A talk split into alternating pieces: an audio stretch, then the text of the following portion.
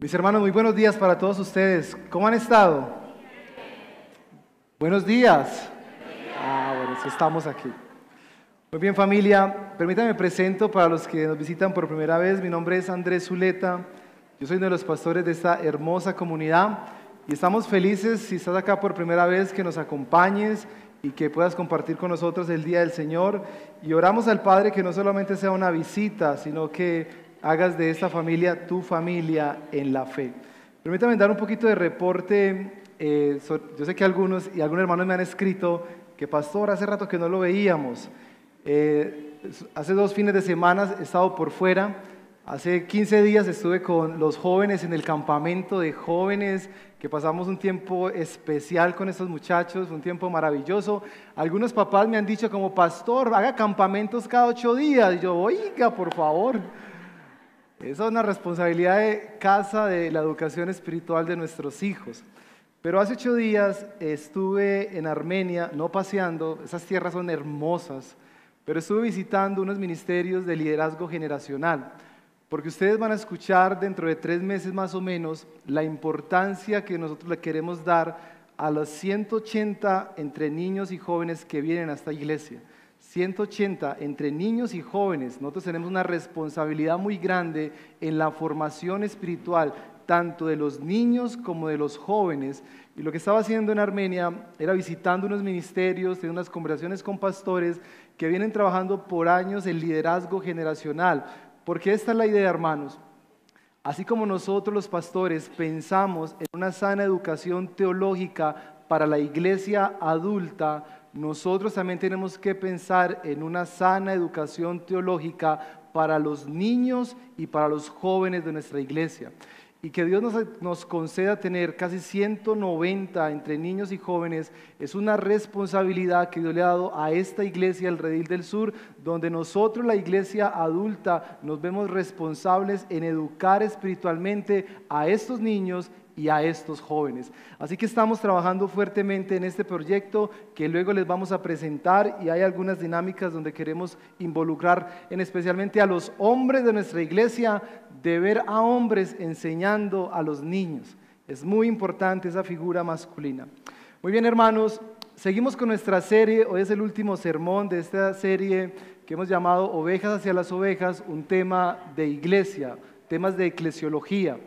Nosotros como equipo pastoral desde hace ya dos años tomamos la decisión de que al menos una vez al año íbamos a parar nuestras series de predicación íbamos a enseñar por lo menos entre cuatro o cinco domingos temas de eclesiología, porque nosotros a veces observamos que no hay mucho entendimiento de lo que sucede dentro de la iglesia. Y hay personas que aún piensan que la iglesia son cuatro paredes y nosotros hemos enseñado que la iglesia son las personas. En esta miniserie nosotros hemos enseñado el llamado de los pastores, el llamado de los diáconos y cómo nosotros vemos cómo Dios está dando pastores y diáconos a la iglesia. En esta miniserie también hemos aprendido cuál es el rol frente a las ovejas, hemos aprendido cuál es el rol de las ovejas frente al pastor y hace ocho días estuvimos aprendiendo cuál es la función que tenemos los unos a los otros y hoy yo tengo un desafío muy grande y es el último tema y es ovejas hacia las ovejas, disciplina eclesial. Para mí no es fácil hablar de este tema y les voy a decir por qué. Porque yo tengo que confesar que en mi experiencia como pastor, uno de los temas más difíciles, hermanos, más difíciles que he tenido que atender es cuando aplicamos disciplina eclesial sobre las personas miembros de nuestra iglesia.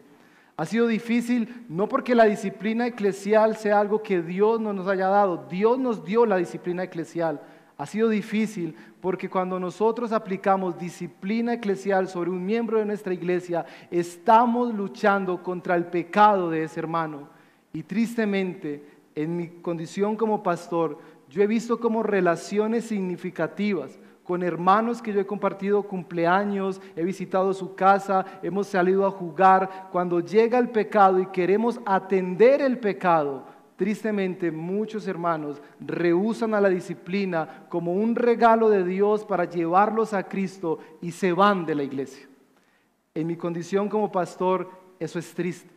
porque nosotros, y es mi propósito esta mañana, que todos entendamos que la disciplina eclesial es un regalo de Dios para la iglesia, de corregir nuestros malos comportamientos y llevarnos a un camino mejor, llevarnos a Cristo. Por eso les pido que oremos, que oremos al Señor y acompáñenme a orar para pedirle al Padre que abra su palabra esta mañana y que sea su palabra la que nos guíe en este concepto de disciplina eclesial. Señor, yo te doy muchas gracias porque tú eres bueno y porque en medio de tu bondad, Señor, nosotros no queremos rehusar explicar todo tu consejo. Entendemos que quizás esos temas son más tratados en cursos, pero nosotros entendemos que el púlpito es muy importante para la enseñanza de los discípulos. Y por eso queremos tomar tiempo para explicar este importante tema de disciplina eclesial. Yo no sé la condición de mis hermanos que están sentados, pero yo te ruego, Señor, que si alguno entre nosotros rehúsa, le huye a estos temas de disciplina, tú vengas con tus palabras de amor y muestres cómo tú utilizas la iglesia a los hermanos para corregirnos del mal camino. Pero también, Señor, redargúyenos y corrígenos si muchas veces nosotros no hemos sabido aplicar la disciplina eclesial a la iglesia. Permítenos, Señor, no ocultar el pecado. Permítenos confrontar en amor a los hermanos que continuamente siguen pecando y permítenos mostrarles que tú tienes el propósito de santificar tu iglesia. Por eso, Padre, yo me pongo en tus manos, rogando tu presencia en mi vida. Que tú tomes mis debilidades, Señor, y las conviertas en fortalezas y me permitas ser un buen comunicador del Evangelio. Todo esto te lo pido en el nombre de Cristo Jesús. Amén y amén. Hoy estaremos mirando varios pasajes sobre el tema de disciplina eclesial. déjeme mencionarle algo muy importante cuando hablamos de disciplina eclesial. Cuando yo me reúno con pastores, amigos, uno de los temas que muchas veces escuchamos son los escándalos en iglesias, que seguramente usted también ha escuchado en RCN, en Caracol, en, los periódicos, han salido noticias de escándalos de líderes religiosos que se ha ocultado el pecado de estos líderes y de un momento a otro explota esa noticia y la iglesia queda avergonzada. Porque la iglesia debe atender el pecado en medio de ella.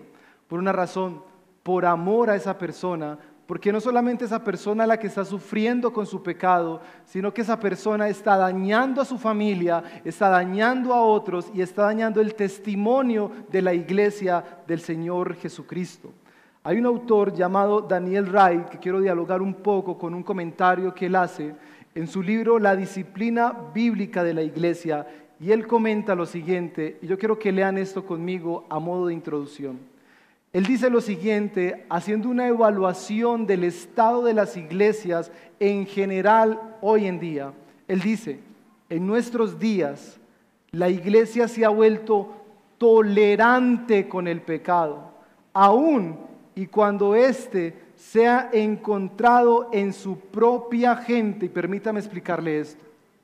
Porque tristemente, a veces las relaciones que nosotros tenemos con nuestros hermanos con los que compartimos en los grupos de conexión, con aquellos que compartimos la vida, a veces esas relaciones dejan de ser el fundamento del Evangelio y vemos a nuestro amigo, hermano en la fe, pecando y nosotros empezamos a dejar pasar esos pecados en nuestros hermanos y dejamos de confrontar.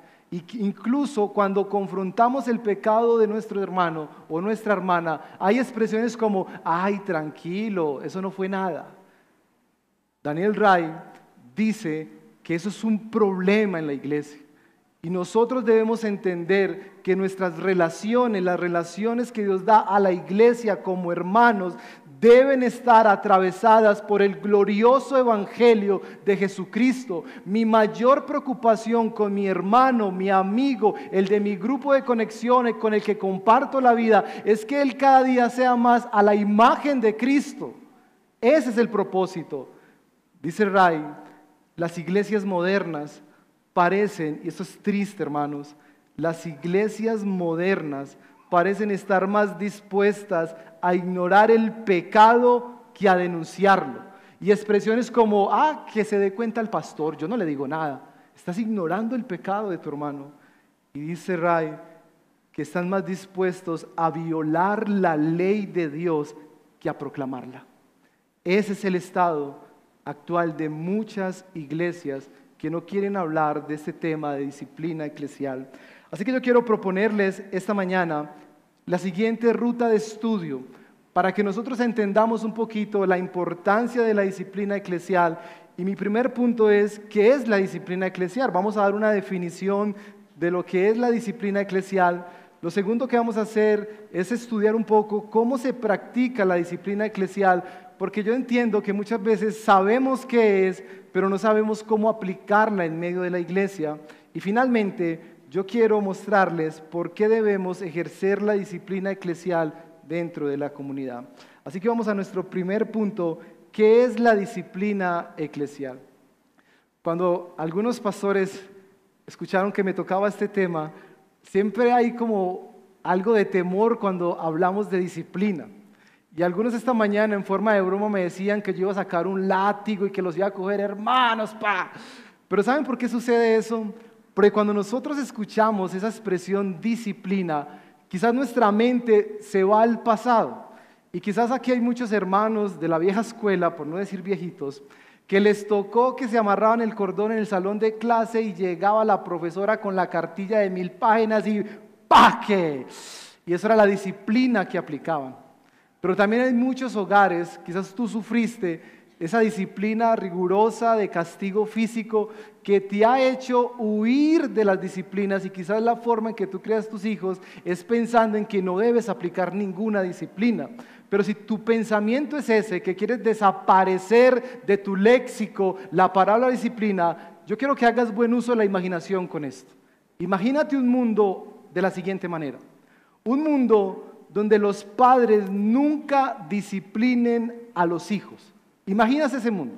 Ese mundo donde quizás el niño, tú lo sientas en el comedor y el niño coge la comida y se la pone en la cara y peor aún, te la tira en la cara. Y tú dices esta expresión, no lo disciplinemos. Él está descubriendo para qué es la comida. Imagínate ese mundo. Que tu hijo insulte a una persona, que lo trate mal, que sea grosero y tú digas, ese es el libre desarrollo de la personalidad, dejemos al niño. Imaginas ese mundo, pero imagínate un mundo donde nunca el Estado sancione a los infractores. Imagínate un mundo donde hay semáforos, pero tú y yo cuando está en rojo aceleramos y al acelerar atropellamos a la gente y nadie nos dice nada. En un mundo donde tú entras al supermercado tomas las cosas que quieres y sales como Pedro por tu casa y nadie te dice nada. ¿Cómo sería ese mundo? Ese mundo sería caótico. Pero imagínate un mundo donde la iglesia, el cuerpo de Cristo, la iglesia del Señor Jesucristo nunca se pronuncie frente al pecado. Donde la gente llega borracha, adulterando, fornicando, mintiendo, y nosotros desde este púlpito digamos cosas como, dejemos que en el amor del Señor Él les restaure. Todos pecamos. Imagínate un mundo así. Ese mundo tiene un resultado. Si aún en un mundo caído como el que vivimos por la proclamación del Evangelio, nosotros encontramos que es caótico, si nosotros no denunciamos el pecado y no ayudamos a las personas a corregir su pecado, mis hermanos, nosotros deshonramos el glorioso nombre de Jesucristo. Y yo te invito, en el buen uso de la imaginación, que tú pienses en esto. Yo te aseguro que la disciplina que tú has recibido, sea buena o mala en tu vida, en cierto modo te ayudó a ser la persona que eres hoy en día. Porque la disciplina, mis hermanos, es un medio de gracia que el Señor da a la humanidad. Porque tú y yo no somos productos terminados, no somos un proyecto terminado. Tú y yo estamos en construcción. Necesitamos ser corregidos, necesitamos ser sanados, necesitamos ser redarguidos, necesitamos ser quebrantados para hacer la voluntad de Dios. Miren una de las cosas y expresiones más hermosas que nosotros vemos en el Salmo 119, versículo 71. Al parecer el salmista en ese momento de su vida ha vivido la disciplina.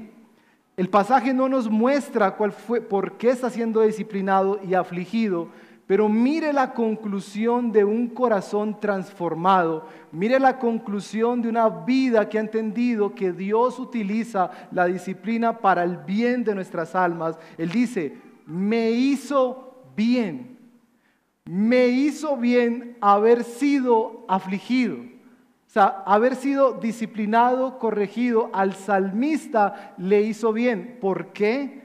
Y él dice, porque así llegué a conocer tus decretos. Mis hermanos, cuando Dios utiliza la disciplina eclesial, Dios la utiliza con el propósito de corregirnos, de enseñarnos. Y aunque la disciplina en una primera instancia es dolorosa, tiene como fruto darnos vida y vida en abundancia. Así que la palabra disciplina, déjeme explicarle algo, es una palabra que en el original, en la Biblia, tú puedes encontrar utilizada para corrección. Pero también en el latín, esa palabra disciplina, disco, literalmente dice yo aprendo. Es una palabra donde se desprenden términos como discípulo, aprendiz, disciplina, enseñar, corrección, sumisión. Por lo tanto, cuando nosotros hablamos de disciplina, lo que nosotros estamos diciendo es que yo necesito aprender algo que no sé. Yo necesito ser corregido de algo que estoy haciendo mal. Yo lo necesito. Así que una definición rápida y fácil de memorizar para esto es la siguiente. ¿Qué es la disciplina eclesial? Es una parte del proceso del discipulado. Y mis hermanos, deténgase aquí un momentico, porque yo quiero ser muy enfático en quién nosotros debemos de disciplinar, y eso son los discípulos de Cristo. Una persona que no es discípulo de Cristo, que no es un aprendiz de Cristo, rechaza cualquier corrección, por lo tanto, cuando yo soy un discípulo de Cristo, cuando yo vivo para la gloria de Cristo, yo debo entender que la disciplina eclesial hace parte de mi proceso. La parte, eso es lo que quiero llegar, es la parte en la que corregimos el pecado y dirigimos al discípulo hacia un camino mejor. ¿Qué es disciplina eclesial? Es una parte del proceso del discipulado. Está en el paquete, mis hermanos. Si eres discípulo de Cristo, debes entender que tarde o temprano alguien te va a corregir, alguien te va a enseñar. ¿Y cómo te corregimos? Es la parte en la que corregimos el pecado y dirigimos al discípulo hacia un camino mejor. ¿Y quién es ese camino mejor? Cristo Jesús.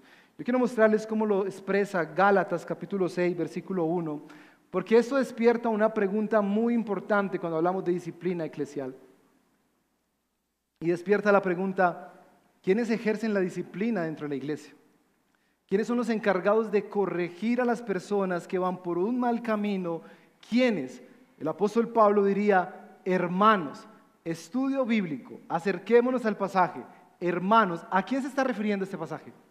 A la iglesia, a los que se han convertido. Y Pablo les está diciendo, hermanos, si alguien es sorprendido en pecado, ojo, Mientras nosotros estemos en este cuerpo y en este mundo caído, nosotros seremos tentados. Por eso tú nunca puedes decirle a otra persona como, oh, yo nunca haría eso. Ay, por favor. Eso es falta de humildad.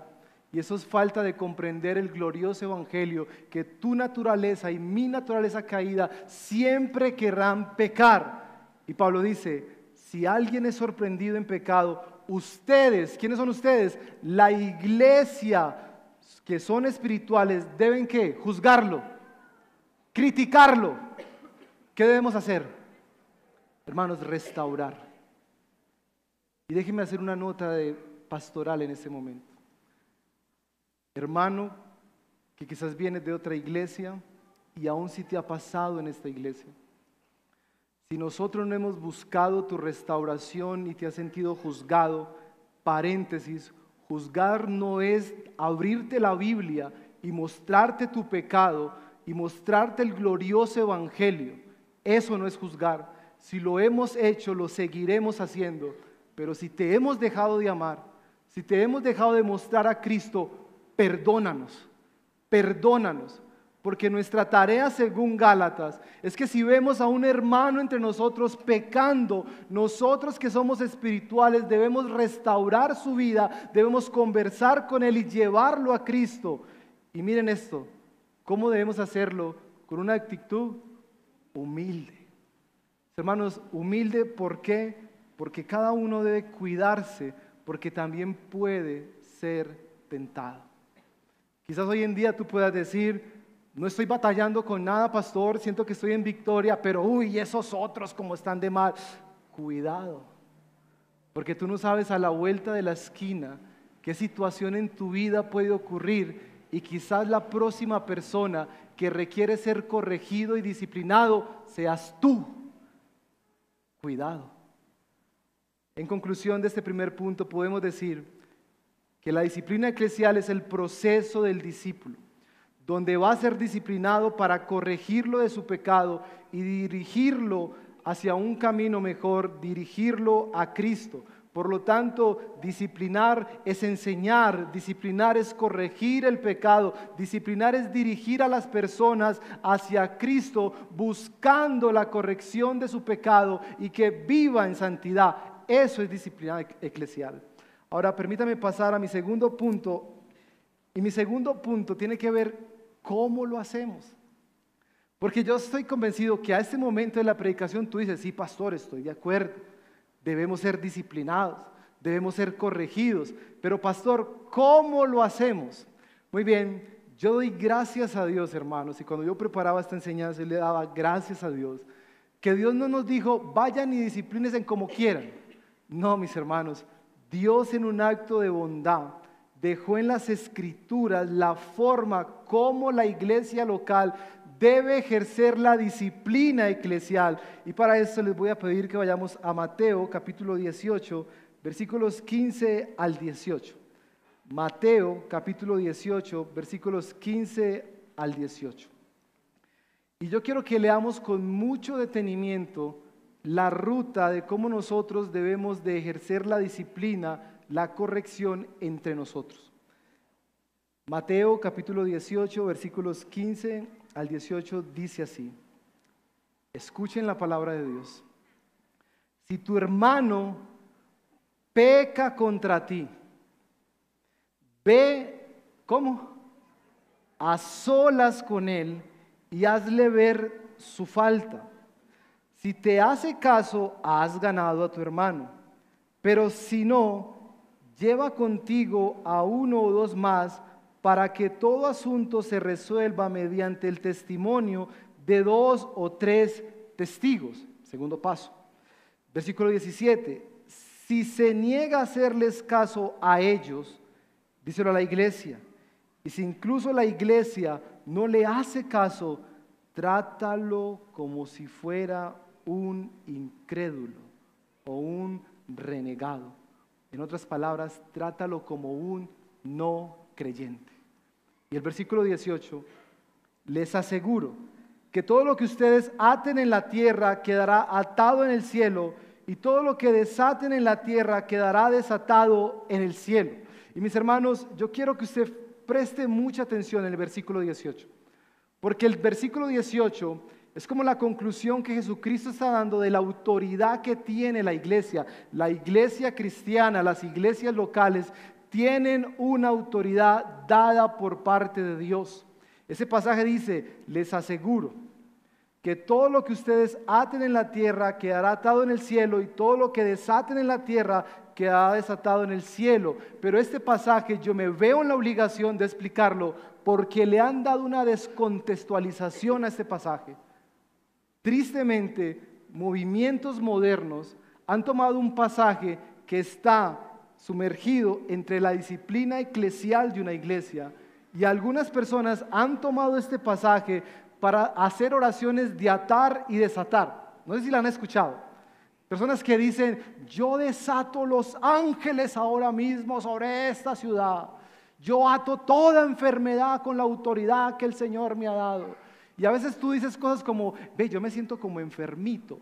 Yo ato todas esas palabras y ellos tienen como referencia este pasaje. Pero eso es hacer un mal uso del texto bíblico. Y yo he escuchado solteros que están aquí, escuchen esto. He escuchado personas solteras decir, yo ato a esa princesa para mí. Y digo, por favor, ¿qué es esto? Eso es mucho del movimiento de la nueva era. El movimiento de la nueva era es un movimiento que impulsa el poder de las palabras. Pero el Evangelio enseña que el único que tiene poder para crear es Dios, el poder de su palabra. Así que la respuesta a ese mal uso del texto bíblico es recordarnos que la palabra de Dios está sumergida dentro de un contexto más amplio. Nosotros no somos el primer auditorio que lee este pasaje de Mateo. Y déjeme explicarle cómo nosotros debemos acercarnos a la palabra de Dios y no tomar pasajes que me convienen, sino leerlos en un contexto más amplio. Los que han estado en clase conmigo, yo les he dado este ejemplo. Es como si yo llegara a este lugar para entender el contexto del pasaje, pero yo llegando a este lugar me varé allí en el parque de Sabaneta. Y al vararme, yo cogí un papelito y yo escribí esto a la iglesia, Iglesia Redil del Sur. Me he varado en el carro. Apenas me desvare, me voy volando. ¿Qué estoy queriendo decir con eso? Que me voy qué? Rápido. Entonces imagínense que llega Alexander y le dice, mire, el pastor Andrés se varó en el parque, él dice que apenas se desvare, viene volando, o sea, viene rápido. Y digamos que pasaron cinco mil años y alguien encontró el papelito y lo lee y dice, wow, tengo un hallazgo impresionante aquí.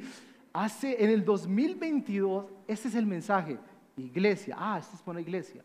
Apenas me desvare, ah, tenía carro. Apenas me desvare, me voy volando. Y la conclusión que hacen es, si ve, la gente en el 2022 volaba. ¿Es una buena interpretación? No. ¿Por qué? Porque es el lenguaje de la época. Atar y desatar. Nosotros tenemos que entenderlo que es el uso de las palabras en la época de Jesús que se utilizaba para los rabinos. Los rabinos, sacerdotes y maestros de la ley tenían una responsabilidad de vigilar el pueblo, de cuidar el pueblo.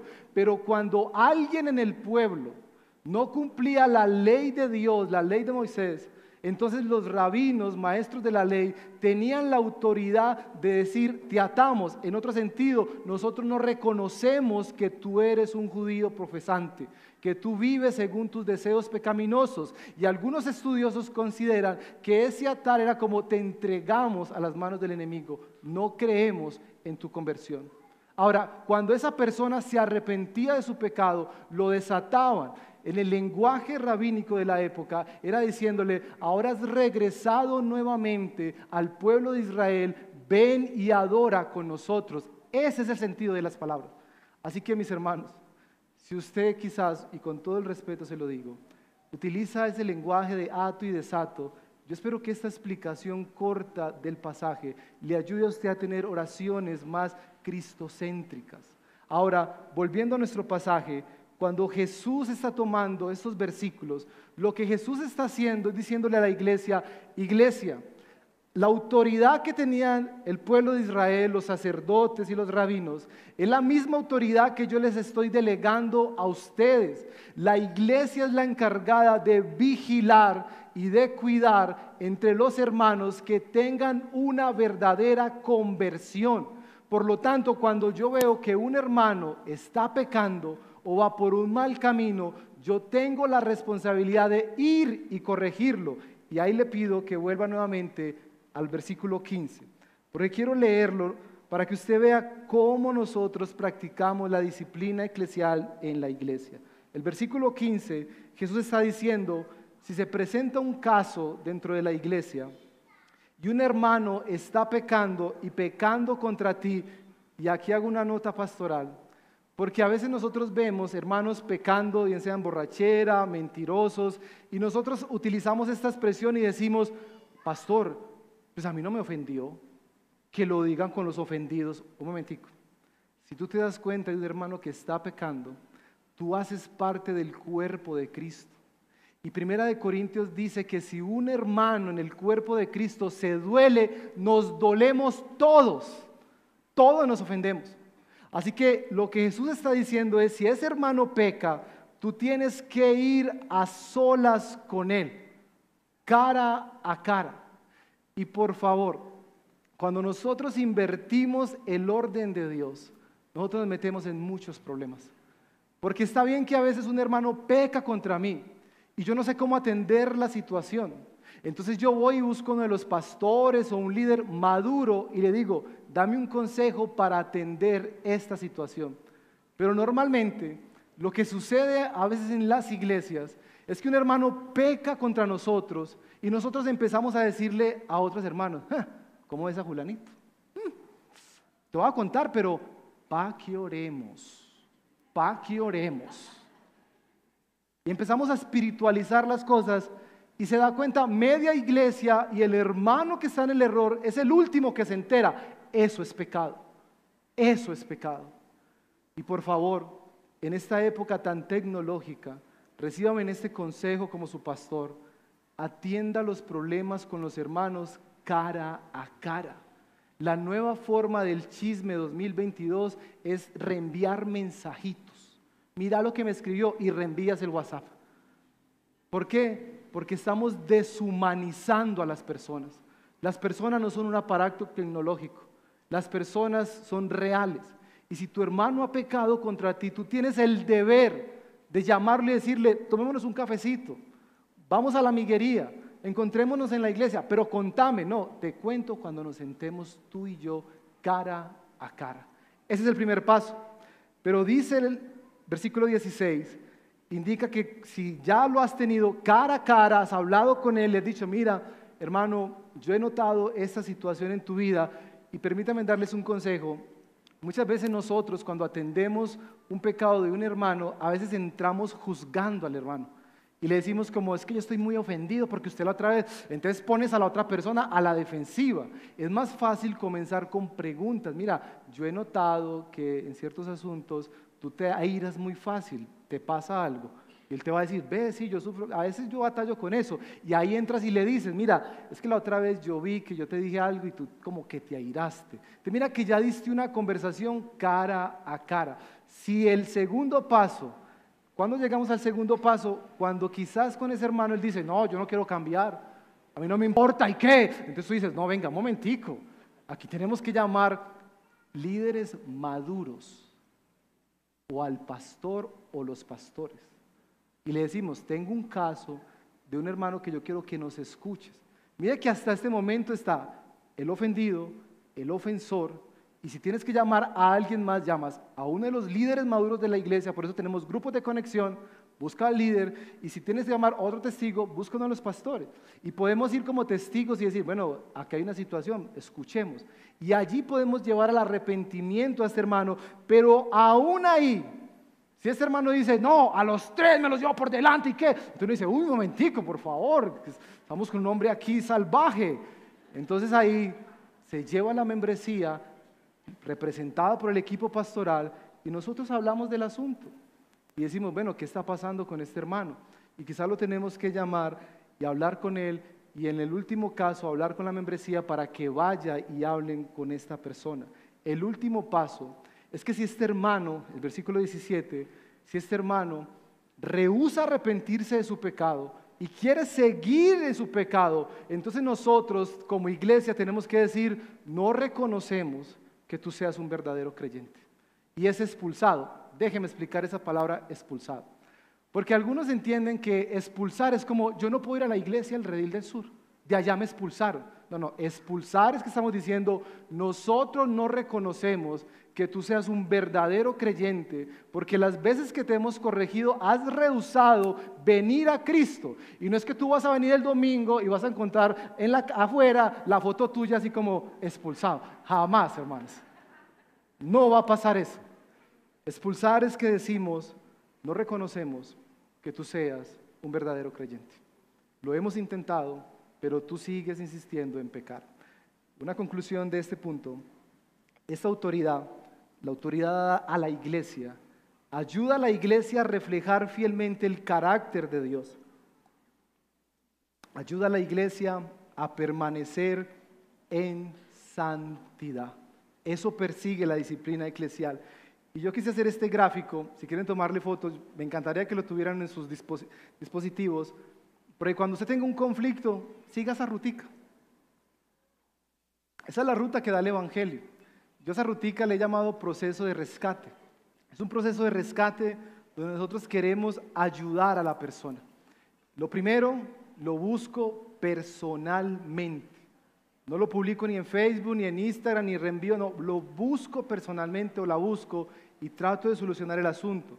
Si no, escalo al segundo paso, llamo unos testigos, si no, nosotros como iglesia lo tratamos en el equipo pastoral y a veces nosotros en la membresía mencionamos los nombres de estas personas para que sea la iglesia la que vaya y busque a esta persona y le haga venir nuevamente a Cristo. Y finalmente, si esa persona sigue en su pecado, le retiramos de la membresía, quiere decir no reconocemos su conversión porque no quiere arrepentirse. Nota pastoral. Hermanos, familia en la fe, consejo pastoral. Si tienes que ir y confrontar a un hermano, hágalo en amor. No divorcie el pecado de ese hermano, que quizás es grave, no lo divorcie del amor. Ame a ese hermano, llámelo a arrepentimiento, mírelo con gracia, ore por él, exhórtelo, pero por favor hágalo con todo amor. Iglesia adulta. En esta iglesia hay más de 90 jóvenes, casi 100 jóvenes. Los jóvenes, ustedes saben, a veces son un poquito distraídos e indisciplinados. Pero la iglesia adulta, según el libro de Tito, nosotros los adultos tenemos la responsabilidad. Cuando veamos un joven que está pecando, que se está besuqueando con la novia, a veces pasamos como, ay, no, no, no, si tú lo ves, tú lo corriges. Y tú dirás, ay, pastor, no, sí, mi hermano. Porque Dios nos llama a corregir el pecado y cuando estamos en la iglesia, el pueblo de Dios, tenemos el deber de llevar a los jóvenes, a los niños y a los adultos a un mejor camino, vivir para la gloria de Dios. Adultos, si tú ves hijos nuestros, aún mis propios hijos, por un acto de amor los ves pecando, yo agradezco y los padres agradecemos que tú nos busques en privado y nos hagas ver las faltas de ellos para corregirlos. Nosotros nos amamos los unos a los otros y eso tiene que ser expresado a través de la corrección del pecado. Y seguramente ustedes están diciendo, pastor, ¿cuáles son los casos que debemos disciplinar? cuáles son las faltas específicas que deben ser disciplinadas por la iglesia. Yo en las escrituras encuentro tres grandes grupos. Hay tres grandes grupos que la iglesia tiene que entrar a corregir. Un primer grupo son los conflictos personales. Que pastor no me saludó, que mire que no me miró, que vea que llegó y vea y se sentó, que le presté una platica y no me ha pagado, que cuando antes de la platica se sentaba conmigo, ahora se sienta para el rincón, pastor, vea pues, esos problemas personales es un primer grupo que la iglesia tiene que solucionar, porque un pequeño problema como esos divide la iglesia. Por lo tanto, disciplinamos y corregimos conflictos personales. El segundo son los conflictos o los pecados cuyo carácter moral afectan públicamente a los miembros de la iglesia. ¿Cuáles son esos pecados? Adulterio. ¿Cuáles son esos pecados? Fornicación. Y yo sé que hay jóvenes nuevos, fornicación es acostarse sexualmente con una persona que no es tu esposo. Por eso los novios no tienen relaciones sexuales, porque las relaciones sexuales fueron dadas de parte de Dios para el matrimonio. Si tú te acuestas con una persona antes del matrimonio, estás fornicando y eso es un pecado delante de los ojos del Señor. Adulterio, estando casado, tú te acuestas o empiezas a desear a una persona que no es tu esposa, eso debemos atenderlo. Esos son pecados morales. El aborto hoy en día, las borracheras, violencia intrafamiliar, la codicia, la calumnia, el robo y todos los temas sexuales ilícitos que tenemos en nuestra época. Y por último, los errores o desviaciones doctrinales que algunos miembros pueden profesar. Y déjeme explicarle esto. Volviendo al ejemplo de atar y desatar. Hace como cinco años, un hermano muy querido de nuestra iglesia, que amamos y apreciamos mucho, que venía de estos movimientos carismáticos, en una reunión de oración, él empezó a orar con ese lenguaje. Atamos ahora mismo al hombre fuerte y desatamos. Hermanos, los que estábamos ahí no lo miramos con rabia y dijimos, ¡ay, qué horrible como ora! No. Terminó la reunión y yo cité al hermano en semana. Y yo le dije al hermano, tomémonos un cafecito. Y le dije, ¿podemos hablar sobre un temita? Y él me dijo, sí, claro, pastor. Y yo le hice la pregunta, no lo juzgo, le hago una pregunta, hermano, te escuché orando, ¿tú dónde aprendiste a orar? Y él me dijo estas, estas palabras, yo me sentí tan mal, pastor, porque ustedes oran tan bonito. Y yo oraba tan raro, pero pastor, en la iglesia que yo estaba, así me enseñaron. Detrás de cada vida hay una historia. Y con este hermano yo le regalé un libro. Y le dije, vamos a leer este libro y vamos a orar de manera más bíblica. Corregimos un problema que podía pasar en la iglesia, de que eso se vuelva un lenguaje entre nosotros. Y este hermano aprendió a orar de manera más centrada en el Evangelio. Conclusiones de este segundo punto para ir finalizando. La iglesia, las iglesias que rehusan ejercer la disciplina, hermanos, no pueden demandar el respeto del mundo y tampoco la confianza de sus propios miembros. Es triste cuando yo escucho gente decir, yo no voy a la iglesia cristiana porque conozco cristianos que viven peor que yo y por eso no voy. La iglesia de Jesucristo no es una iglesia perfecta, pero sí es una iglesia diferente. Nosotros vivimos para la gloria del Señor. Y mis hermanos, si entre nosotros nos tapamos el pecado, eso no demanda confianza de ninguno de nosotros. Pero por el contrario, si nosotros nos corregimos nuestras faltas, nosotros vivimos en santidad para la gloria de Dios. Mark Dever dice estas palabras. Necesitamos amarnos los unos a los otros. Este es el principio, amarnos, amarnos los unos a los otros. Necesitamos acoger la responsabilidad por los demás, porque todos nosotros tenemos momentos cuando nuestra carne quiere ir en un camino diferente del de Dios ha dado en las escrituras. Todos nosotros tenemos épocas en la vida así. Por eso no rehuses, hermano y amigo si te estamos corrigiendo, lo hacemos porque te amamos y lo hacemos para que vivas para la gloria de Dios. Finalmente, ¿por qué debemos ejercer disciplina eclesial? Solamente les daré cuatro razones por las cuales debemos hacerla. Número uno, por el bien de la persona disciplinada. Amarnos los unos a los otros. Si tú verdaderamente amas a tu hermano, y yo quiero que haga un sondeo, mira a su alrededor, por favor. Esos son tus hermanos. Míralos. No te dé miedo. Pero no lo mires con una mirada como de juicio, como que, hmm, espera, papito. No, no, no. Esos son tus hermanos. Esos son tus hermanos. Y cuando nosotros disciplinamos, lo hacemos porque lo amamos. Si tú utilizas las expresiones de esta cultura como allá cada quien, ah, como no es conmigo, mi hermano, eso es todo lo contrario al Evangelio. El Evangelio me enseña que si mi hermano está pecando, por amor a él, por el bien de él, yo voy a ir a rescatarlo. Yo voy a ponerme en las manos de Dios, en la voz de Dios, para ser el instrumento de sacar a mi hermano de ese mundo oscuro. Segundo, por el bien de otros cristianos, para que vean el peligro de pecar. Cuando nosotros atendemos la disciplina eclesial, estamos comunicando a la iglesia en general que es muy importante entender que somos pecadores y quizás en el testimonio de otro hermano está la corrección de mi pecado. Por eso nosotros atendemos el pecado en esta iglesia, guiando a los discípulos de Cristo a corregir sus pecados y llevándolos a un camino mejor a Cristo Jesús. Tercero, ¿Por qué aplicamos disciplina eclesial? Por el testimonio de la iglesia. La iglesia del Señor no es perfecta, pero sí es diferente. Y el Señor nos está formando para que día tras día reflejemos la obra de Cristo. Y finalmente, y es la más importante, aplicamos disciplina eclesial para la gloria de Dios. Dios desea que su pueblo sea diferente. Dios desea hacernos a la imagen de Cristo. Dios desea que nosotros vivamos vidas conforme al Evangelio. Y como dice Mateo capítulo 5, versículo 16, estamos aquí en este mundo caído para ser luz en el mundo, para ser sal en el mundo, de tal forma que cuando los no creyentes vean nuestra forma de vivir, ellos puedan decir, gloria a Dios por la forma en que te ha transformado. Por eso aplicamos disciplina eclesial para la gloria de Dios.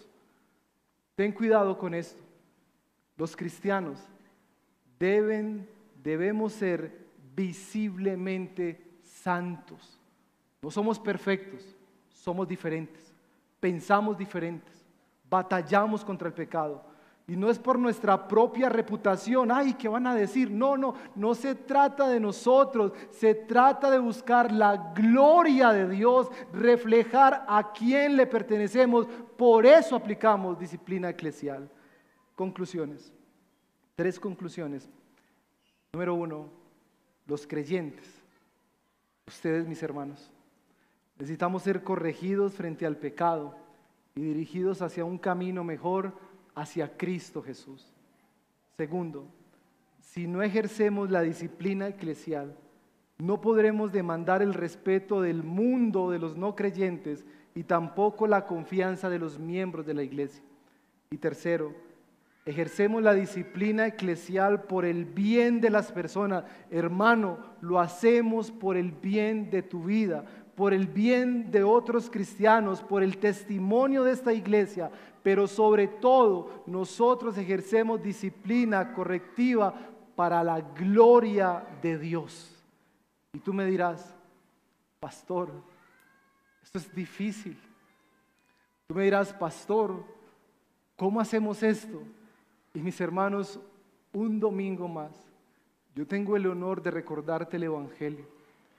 El Señor no nos dejó esta responsabilidad porque nunca la haya hecho. Recuerda a Cristo. Cristo fue disciplinado por su Padre y Él pagó por todos nuestros pecados. Por lo tanto, amigo y hermano, que estás batallando con el pecado y que luchas con la corrección y abandonar el pecado, mira a Cristo, mira a Cristo esta mañana y ven a Él, porque Él en esa cruz venció el pecado y fue corregido, aún no teniendo ningún pecado, para que un día como hoy tú vengas a Cristo, lo abraces y le digas, quiero vivir para tu gloria. Pero hermanos, miembros de esta iglesia, batallemos contra el pecado. No dejes pasar el pecado ni de los niños, ni de los jóvenes, ni de los matrimonios, ni de los hombres, ni de las mujeres. No permitamos que el pecado inunde nuestras iglesias. Batallemos, corrijamos el pecado en medio de nosotros y si tienes temor, ven a Cristo. Porque nuestro Cristo se paró frente a los fariseos y les declaró su pecado y les mostró la esperanza. Y este Cristo nos dice a nosotros, la iglesia, que el mismo Espíritu Santo que estuvo sobre él está sobre tu vida y te capacita para que proclames el Evangelio con amor y con verdad. Esa es nuestra responsabilidad. Reflejamos el carácter santo de nuestro buen Dios. Por eso yo tengo que decir esta mañana que Dios bendiga su palabra. Amén. Le invito a incline su rostro.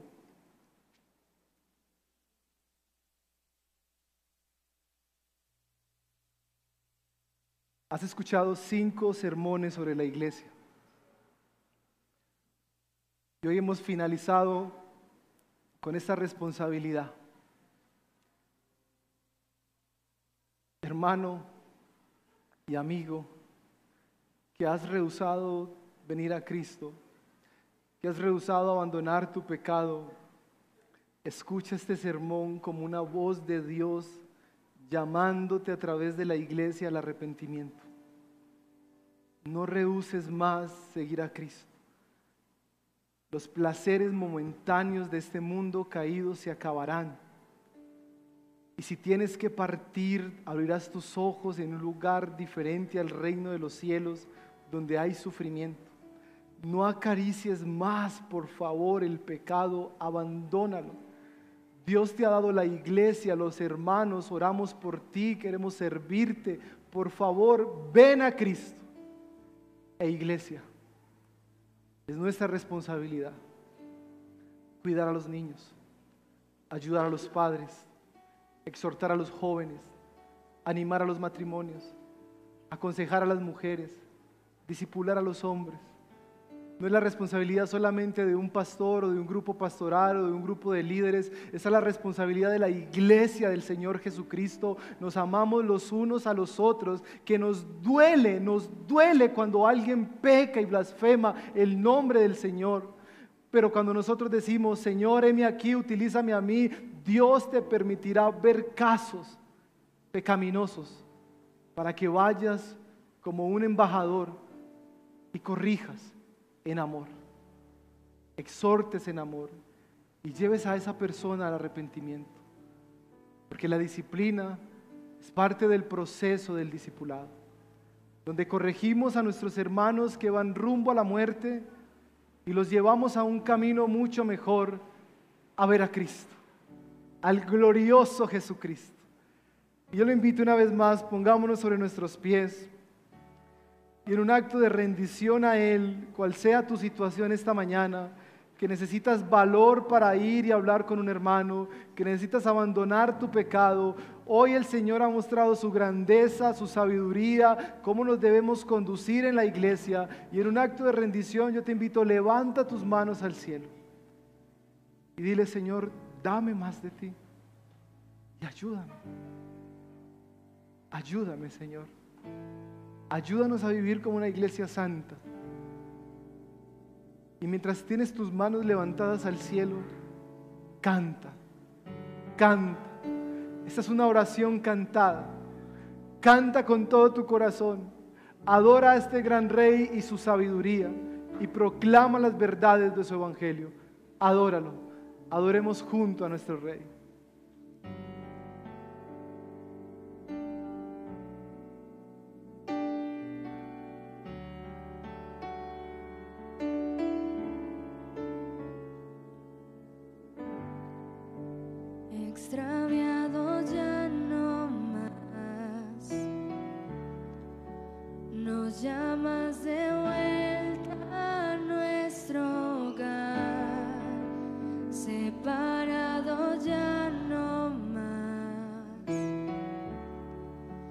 siempre a nuestro lado.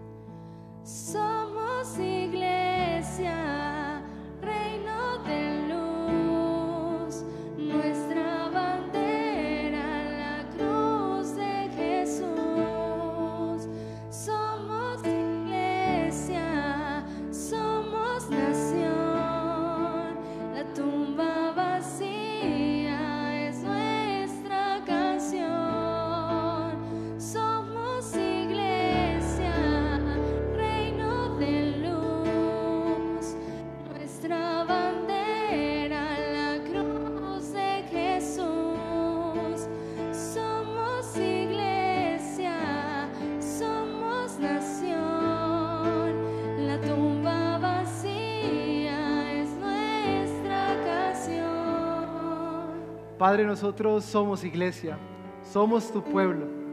Queremos honrar tu nombre y glorificar tu nombre. Sigue hablando a nuestros corazones en la intimidad, en conversaciones en casa, en los grupos pequeños. Permítenos vivir para tu gloria. Permítenos, Señor, ayudar a nuestros hermanos de tal manera que sea evidente que tú eres el centro de esta iglesia, que tú eres el centro de nuestras vidas, de tal manera que sea un testimonio para este mundo caído, que tú tomas a hombres y mujeres imperfectos, los santificas, les muestras el glorioso evangelio y podemos cantar una vez más a toda voz, somos iglesia, canta iglesia, somos iglesia.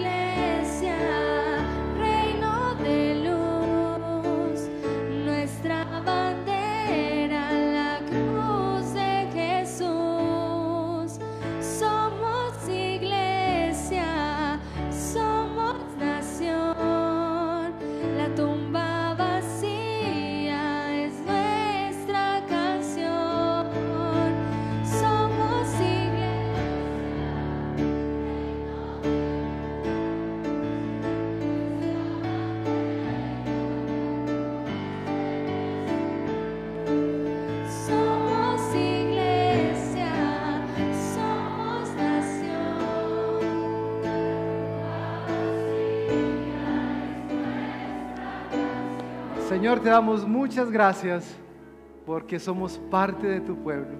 A ti sea el honor y la gloria en Cristo Jesús, familia. Amén y amén. Somos iglesia, somos familia, somos el pueblo de Dios. Que el Señor los bendiga. Nos vemos en semana. Bendiciones, iglesia.